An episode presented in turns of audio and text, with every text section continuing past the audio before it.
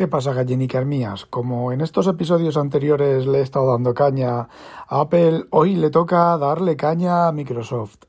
Hace ya tiempo, hace unos, unas semanas, eh, comenté sobre el famoso Surface Duo, joder, Duo, sobre, sobre el eh, Surface Duo y os comenté que, bueno, que tenía, que la gente que lo estaba probando pues tenía un montón de, daba un montón de problemas, ¿vale? Tenía un montón de bugs. Bueno, pues alguien comentó en los, me comentó en los comentarios, valga la rebuznancia, que Microsoft estaba actualizando el equipo, que había salido una actualización que arreglaba un montón de cosas.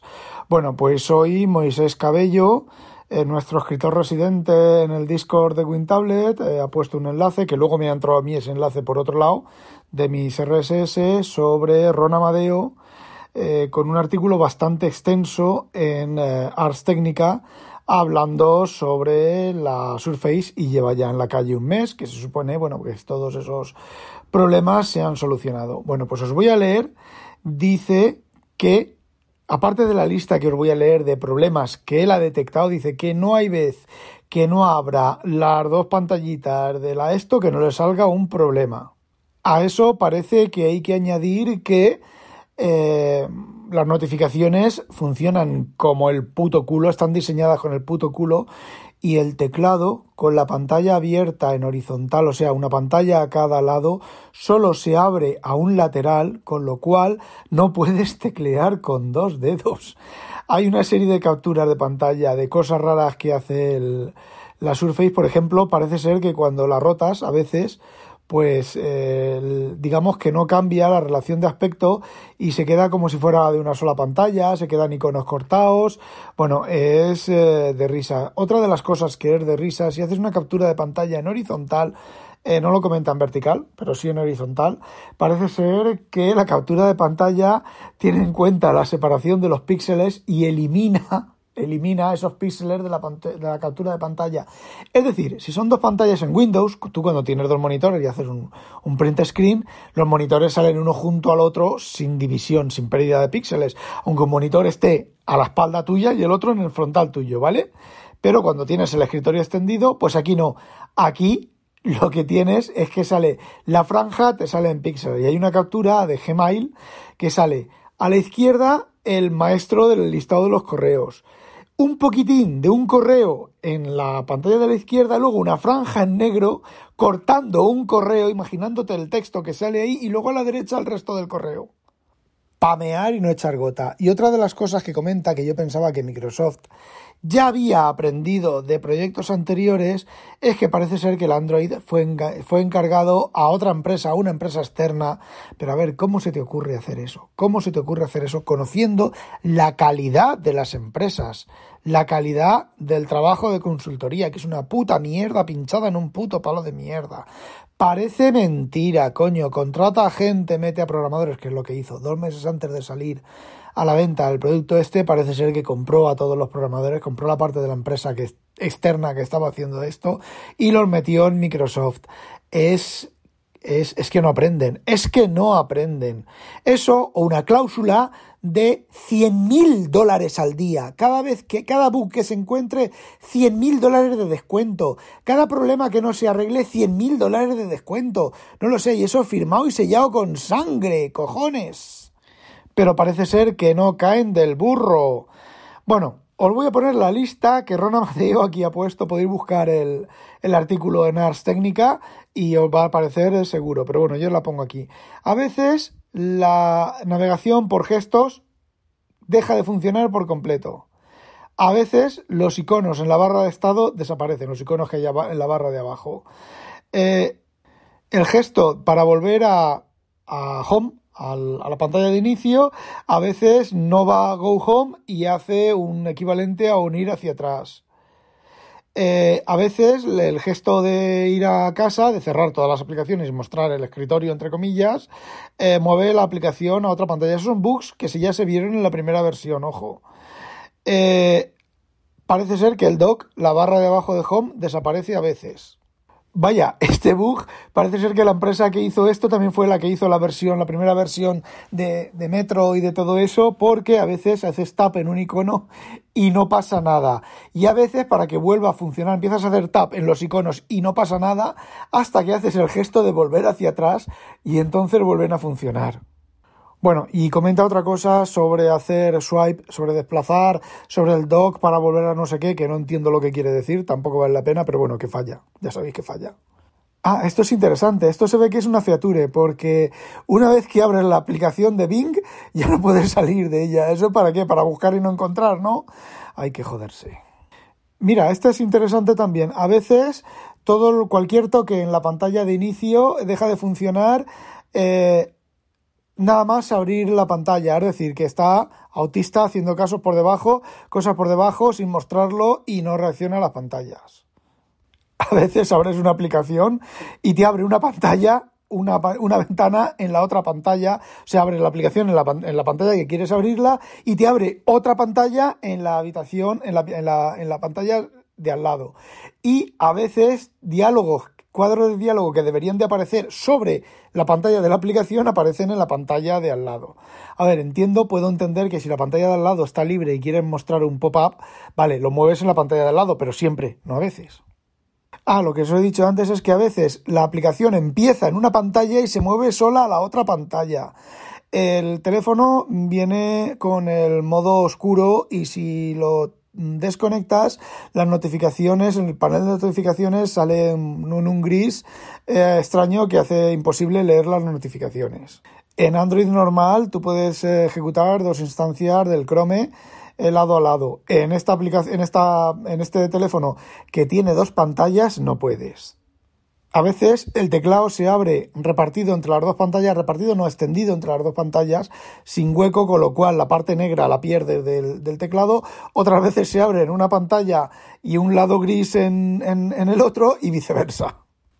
Vale, y esto también lo enseñaron en, en las primeras, los primeros vídeos el teléfono tiene muchísimos problemas en eh, pintar con la, en detectar y pintar según la orientación en la que está, lo que os comenté yo en el otro episodio, que cierras la pantalla, cierras el teléfono con una pantalla hacia arriba y él se piensa que lo estás poniendo del otro lado, hacer doble tap, la pantalla no se cambia, se lo rotas y se queda cortada la rotación y tal, lo que indica, bueno, pues que, a ver, indica que no han hecho, es que indica que, a ver, ni siquiera los programadores se han preocupado en probar esas cosas.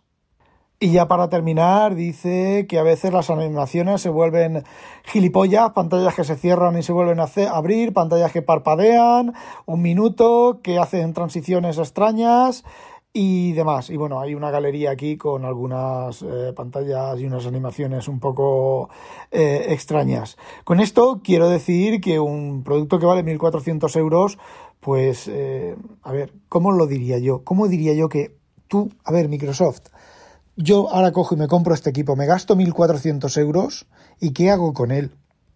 Dime Microsoft, ¿qué putos cojones hago con esta puta mierda pinchada en un puto palo de mierda?